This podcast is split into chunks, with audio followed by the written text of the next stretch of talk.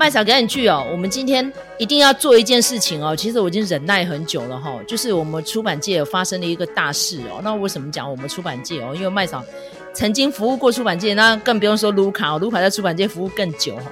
所以有时候我们觉得那个相关历程，我们看了这么多哈、哦，这次终于抓了我们两个都认识的一个朋友、哦，就是复查八旗的总编辑哦，被逮进去了。他三月那个时候是应该以探亲，然后顺便要抛弃他的。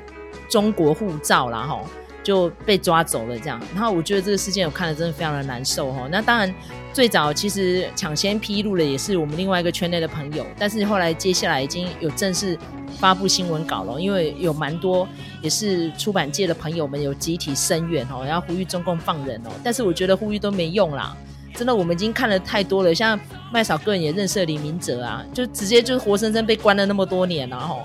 那中间又逮进去好几个，然后更不用说更多人哦。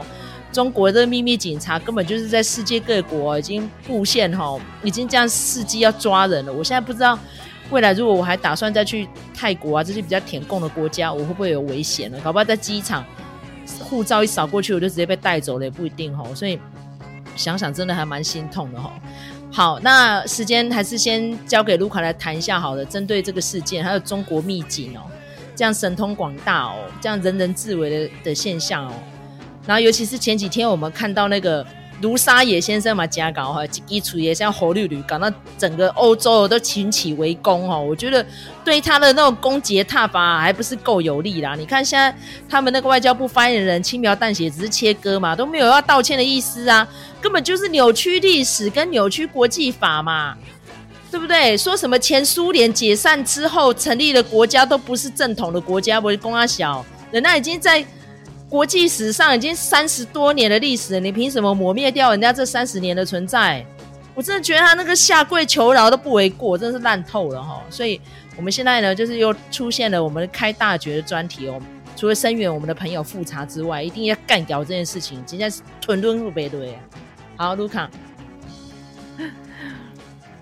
我呢，呃，我在录音之前看了那个，呃，就是汪浩跟石板明夫好访问李明哲的，呃，这样子的一个节目哈。那大家可以去看一下，就是那个华视的《三国演义》，然后它“义”是那个议题的“义”。然后其实我觉得李明哲就讲得非常的详细，哦，那他的意思就是说呢。呃，如果不是呃老婆哈，他那个李静宇这样子的高调的呃救援，其实他有可能不是以这种方式回来的。他就有讲，他就说，其实嗯、李静宇的策略就是说，他不能呃决定好那个要被关多久，哈，因为这件事情是共产党决定的。那但是呢，他可以决定的是，哦，他可以操作的是，李明哲是以什么方式回来，好，或者是说如果可以回来的话，因为他他那个时候就说他被抓，好，其实就是两个哈，一个是间谍，一个是嫖妓，就是他他们用这两种方式来呃污蔑他了哈，应该是可以说这个是他们罗织的罪名。所以呢，这个李静瑜他救援的重点就会变成是说，他要一直强调哦，不是这两个东西。然后呢，他是他并不是呃希望好李明哲拥有特权，而是呃让李明哲享有呃中国法律所规定的一些权益。所以呢，他就有讲哈，比如说他们其实规定。呃，监狱里头就是周休一天，然后他们都要他们都要做工嘛，哈，那可以周休一天，但是呢，实际上根本没有人好去遵守这样子的一个规定，好，那所以其实那个中国就是一个人治色彩非常浓厚的，哈，从上到下啊，他那个共产党从上到下都是这个样子啊，就是我说了算，我是管理者。哦，你是被管理者，他那个时候就是这样跟李明哲说的，说你是被管理者，所以呢，虽然说，呃，法律是这样规定的，可是只有管理者有权势跟实行的空间。好，你是被管理者，你就是嘴巴闭着，你就是被我管。我说什么就是什么。好，所以呢，他就是就在讲说李靖宇他营救的一个重点就是，呃，希望按照法律来办理，依法行政就对了啦。吼，这个常常被某个人挂在嘴边的依法行政。所以呢，他就是有帮呃这个李明哲呃，就是申请到，也不算申请到，争取到，就是可以按照他们的法律，好周休一日，好，呃，所以那个李明哲他就有讲，就是说他进进刚进监牢的时候，大家都觉得说他是一个麻烦人物，而且是台湾人嘛，就觉得说最好不要跟他呃交谈讲话或什么的，大家都敬而远之。那后来呢？知道说是因为关了李明哲，所以他们这个牢房才享有周休一日的福利。哦，这个明明就是法律规定的，但是呢，居然是要这样子的。哦，因为有国际的关注，所以他不敢呃随便呃行事，所以就只好让他们就是按照法律来放周休一天。那大家。知道了之后，好，原来是因为李关了李明哲的关系哦，所以才享有这个福利。所以呢，后来就还蛮愿意跟他讲话的哈。那那个李明哲他有提到一个很特别的，就是说他在呃判刑然后进监服那个劳役之前，有一段是非正式的关押，他等于是软禁。然后在这个软禁的时候呢，他会。比如说，呃，没有对外窗，让你不知道时间。然后虽然说他不会用肉体的虐待，但是他会用精神虐待的方式。他说搞到后来呢，因为你的时间感已经错乱了，然后。如果有人来审讯你，你会非常开心。有人可以审讯你，他说：“因为啊，你知道我们这种从事政治工作的人话都很多，所以如果有人要征询我们的话呢，就是呃，我们就会很想要讲话啊，然后很期待有人来征询我们，这样我们就有对象可以讲话哈。”他虽然讲的好像一副像是在讲笑话一样，可是我觉得哈，真的是这真的不是人过的日子啊，这是非常非常的煎熬。那但是因为好这一段叫做非正式的关押，所以呢，哦，如果外界齁要讲的话，他也是就是因为他不是正式的关押，所以他也没有正式的。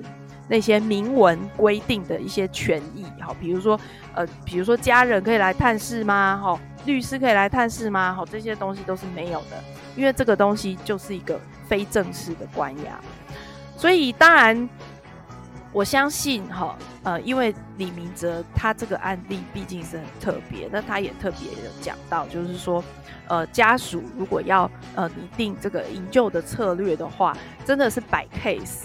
哦，不要以为说一套政策、一套这个策略就可以走天下。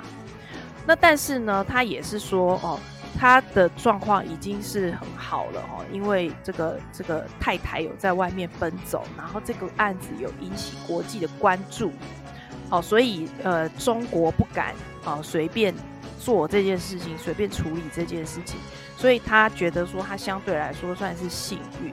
那可是我觉得那个也讲到一个重点，就是说，嗯、就是还是一样的哈，就是最近有人在讲说什么委屈，呃，也是委屈的和平也是和平，可是问题是委屈这件事情，呃，其实一开始就不应该受委屈啊，不是吗？好，那呃，比如说像这样子的事情，呃，复查发生这样子的事情，到底我们应该要？呃，用什么方式来面对？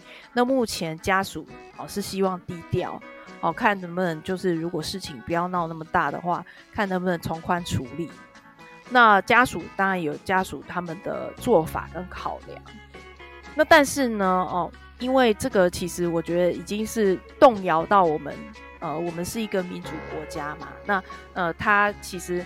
呃，八旗长期以来就是在出版一些呃中国的禁书，那也是我觉得他也是呃非常致力于哦揭露中国内部的真相。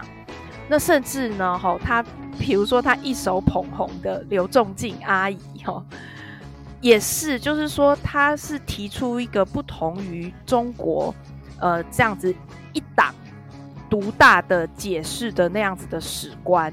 好，不是系于一尊的史观，而是更多元的史观。所以他呃，其实八旗的书哈，不是只有说刘仲敬的史观而已哦。那他也有一些日本哦，在写哦中国的历史的一些不同的角度哦，甚至有些是从内亚或者是中亚哦来切入来看中国的历史的发展，而不是我们那种什么呃五千年啊巴拉巴拉什么那种。陈腔滥调，所以我想，可能这个是他之所以被呃盯上的原因。但是呢，也就是因为有他这样子的一个很特殊的身份，他是呃具有共产党党籍身份的哦，然后他是中国人，但是呢，他又不竟然是中国人，他不是汉人，而是满人。就是从他的角度来看。的确，哈，这么大的一片土地，这么长的一段时间，当然是有各种诠释的可能。那，呃，我觉得它也带给我们，就是台湾的出版市场一个很、很、很珍贵的，呃，很特别的观点。那他也出了很多的书，我觉得这个都是对台湾的，呃，言论自由也好，或者是说对于台湾的对中国的认识也好，都是有非常大的帮助的。所以，呃，如果说站在这样子的立场之之之下来看的话，当然是我们应该是要尽力的营救他啦，然后也希望他可以平安无事，好，成为真正的台湾人。他其实好像说已经是台湾人了啦，他因为他跟台湾妻子结婚有孩子已经十几年了。对啊，所以他这次去是要放弃中国国籍嘛？对。但是但是因为陆委会有提到说，并没有要求一定要亲身举办。他说如果今天去那边有风险的话，跟陆委会讲一声应该是 OK。所以我觉得应该是探亲身份居多啦，然后顺便要去办这件事情啦。啊，没想到啊，我觉得进去那种地方哦，那个就是黑暗大地，你去到时候怎么脱身的都不知道。那个我觉得还要碰运气哦，但是。我我现在感受很差的是说，好，你郭台铭讲的那么厉害，说你选上总统之后，共机就不会打来，那你怎么不声援复查？啊，你们喜就搞诶吗？说中共看到你只要今天崭露头角，哦，他就不会来打台湾，或他厉害丢。那你照这样讲，你可以去报名诺贝尔和平奖了啊！光是这个地缘啊，那个当然是海海为那么恐怖的事情，对不对？哎、郭台铭讲的这样信誓旦旦。我告诉你，他之所以会讲的这么信誓旦旦，就是因为他已经跟中国谈好条件了嘛。他就是要把台湾论斤论两的卖啊，不然他怎么做的可以讲的这么斩钉截铁？他是生意人哎、欸，所以一切都是 business，你知道吗？哪有这种事情的？说那个呃，只要选他哦，然后就一定不会攻击扰台？哪有这种事的？那个可想而知，就是他是他上台，他上台是为了要特首的位置，不是为了选总统嘛？是啊，对呀，司马昭之心嘛，是啊，神经病。所以他他怎么会想要那个呃，就是就是争取，比如说哈复查可以释放，他当然不会去做这种事啊，因为他就是中国的代言人嘛，他就是中国的手嘛，伸进来嘛。哪有他养了那么多人在那边吃饭？那当然，他一定是用这样子的立场在做的。所以，对呀，我觉得你这不要在国民党里面拉了啦，你直接用看，对你真的不要在国民党里面拉了。你有种，你就是全国联署，让你去选，看你可以联署到几个人。我觉得他现在根本就是在强奸朱立伦嘛，就看朱立伦要不要被他屈服而已嘛，就是这个样子嘛。委屈的和平也是和平啊。所以到底是国民党，国民党欠了他什么？还有打过他买进来疫苗的人都欠你一条命，就对了，就是这种嘴脸，是不是？那你当初讲了一副自己好像很无私无求，就没想到还不是为了要换总统位置，讲了自己多自命清高嘞。说难听一点，他那个那么多排疫苗，他为什么不去买？就偏偏要买那个有问题的，想要给我们穿小鞋的。所以那个就是很明显，他就是帮中国做事啊！他那么多身家都在中国，他怎么可能那个？如果台湾有事的话，他是要放弃哪里？他当然放弃台湾啊！他的东西都在中国、欸，诶，他的事业都在中国、欸，然后你说那个那个疫苗这件事情也是啊，那个就是中国做球给他。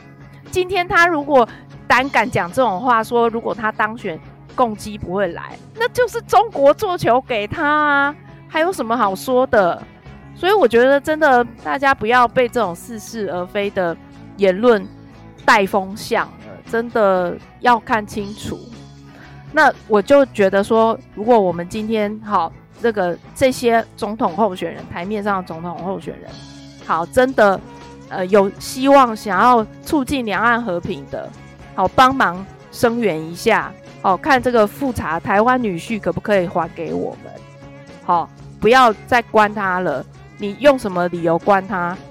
他就是个台湾人啊，他也不在你们那边出书啊。说难听一点，他又不是在中国出书，你凭什么抓他？真的很奇怪。他现在就是要消灭华文世界最自由的一个出版社啦，他应该这样子想啦，所以他哪管你呀？你然不听话，他管你人在哪里都抓了。你看在荷兰的中国人都直接用密解去给你抓了，他哪在乎过啊？而且我所以我觉得现在，嗯，哎，你说，而且我觉得就是中国有多可怕，就是刚才麦嫂你有讲了卢沙野他的那个想法。就是这样啊！我觉得你们这些欧洲人，你们真的要面对现实。中国的意识形态跟你们非常的不一样，然后他甚至可以这样子指鹿为马，就跟你说那些国家都不是国家。他就是抱着这样子的想法，只有我认为是国家的才是国家，所以他才会这样子处处的那个说要那个不放弃并吞台湾啊！我觉得他就是颠覆。大众哈对于国家的定义的这件事情，他还试图在世界各国的重要网站入口网站平台上面去篡改 COVID-19 第一例是从武汉的海鲜市场出来的这个历史，哎，才三年前的事情而已，他就可以改了耶。然后第一个吹哨者医生的过去，他也可以把全部抹杀掉，好像他没有出生过，哎。我真的觉得哈，如果说这一场瘟疫，这场三年的大疫哦，可以给这个世界什么教训的话，就是要让大家认清中国这个国家的嘴脸。我真的不夸张，而且我觉得，呃，从他这个中国秘境的这个事情可以看得出来，基本上他觉得只要在世界上的华人都归中国政府管。哪怕你是用，比如说，呃，是加拿大的护照，或者是其他什么国的护照进去，他照样照抓，照怎么样的。然后甚至呢，他呃，就是也有很多外国人哦。这个你只要人在中国，你就是不安全。然后只要你是华人哦，你在海外，即使你在海外，你也不安全。除了比如说马来西亚华人跟新加坡华人。因为他们有他们自己的国籍，可能还比较管不到一点。那台湾呢？哦，虽然你是台湾人，但是呃，很抱歉，他说他认为好，台湾是中国的一部分，所以呢，哦，在海外的台湾人也等于是中国人，他中国秘境也敢闹你，敢也敢抓你，所以我觉得真的是。呃，我觉得世界各国要认清啊，好，比如说今天你是加拿大，好了哈，加拿大政府，哦、你这个呃，身为移民社会，那你这个国民也有很多人是从呃中国来的，或者是他是本身是华裔的，然后呢，呃，中国声称说他都拥有这些人的管辖权，那你要怎么办？这个是不是侵害了这些国家的主权？所以我觉得。那个大家真的要认清，就是中国他们的他们的定义真的跟人家不一样。那那个就讲一个比较幼稚的说法，就是他很不合群啊，然后大家都是这样子想的，国际法也是这样子认定的。他可他偏不，而且呢，他靠着枪杆子，他就觉得说，我说什么就是什么，我要你们大家都认同我说的话。我觉得这太可怕了，是一个枪杆子好为主，然后呢，人民币为主，他就是这两个东西，他就要逼你讲他想讲想听的话。我觉得这个是完对，然后很好笑哦。那习近平去跟泽伦斯基通话的时候，不过那当然在之前的啦哈，啊怎么不去问一下说？那请问一下卢沙也讲了哈，当初乌克兰为什么会有克里米亚？是因为哎那个时候什么赫鲁雪夫怎样怎样？哇，讲到赫鲁雪夫去，然后我还真的无聊到上网去查呢，根本就没有那一段啊。所以卢沙也读的历史到底是哪一个平行宇宙的版本？这天龙本呢？我觉得他们现在就是这样子，就是所谓的战狼外交，就是他们完全。放任这些人在外面撒野哦，不是，呃，说他叫做卢沙野，所以才这样子讲他的，就是他们这整个的战狼外交，就是用这种方式来搞。他就是觉得说我已经很大了，我已经够大了，我的恶势力好，所以呢，那个我现在就是要改变你们的价值观。哦，你们篡改历史，对，就听我的，对，然后用一大堆血少五毛党去改你维基百科，去改你的官网，然后用骇客去把你整个盖掉，然后用他那个无远佛界的五 G 的那种技术，全部都把你全部盖掉。而且像比如说他呃，就是呃外交，好，不是也一直挖我们墙角嘛，然后用金钱外交，我觉得他们现在已经升级。他们不是只有用金钱外交而已，他们还有一个，就是说他会跟那个领导人说：“我帮你处理你国内的异议分子。”所以我觉得我们都不要讲什么左派右派，我觉得我听一听到有人在骂左交，我就觉得很烦躁，因为呢，现在这个世界已经不是左派右派了哦，我们不要再这样子分了。你比如说像中国共产党是左派吗？不是，他们非常右，他们已经是法西斯了。我觉得现在这个最现在的冷战，它是怎么样呢？它是民主社会对抗独裁社会。那那个中国，它就是结盟这一些独裁国家的方法，除了用人民币之外，还有就是呃用呃这样子的一个呃方式，好、教他们去对付，这个是技术输出啦哈。教这些国家去对付他们国内的异议分子、政治犯、思想犯，我觉得这个是非常可怕，然后就是真的是动摇到我们的基本价值跟普世价值。所以，哎呦，那就是只能看啦，看大家有没有觉悟啦。啊，比如说像马克宏就很没觉悟啊，哈。然后我我很好笑，就是我前。因为大家不是都知道我会看那个 Netflix 的那个小妞电影嘛，然后我就有一次看一个呃欧洲的电影，那当然它也是那种呃就是看看也不是太认真的，好，然后但是里面呢，它有一个就是就是那种小弟弟然后吃熟女的这样子，结果那个人呢就被骂，就是人家就用就被就骂他马克红。我就觉得说，哎、怎么可以这样子？你不要因为他这个取那个波短记，然后就这样子嘲笑他。但是我觉得那个马克宏被嘲笑，好、哦、被看扁，不是没有道理的啦。就是说，我觉得，呃，他呃年纪轻，那人家那个呃那个加拿大的那个总理也很年轻啊，可是人家不会这样看他，因为他不天真。但马克宏，你面对中国的时候，是不是太天真了一点？我觉得他不是天真，我觉得他是故意演的，他是故意去蹭的。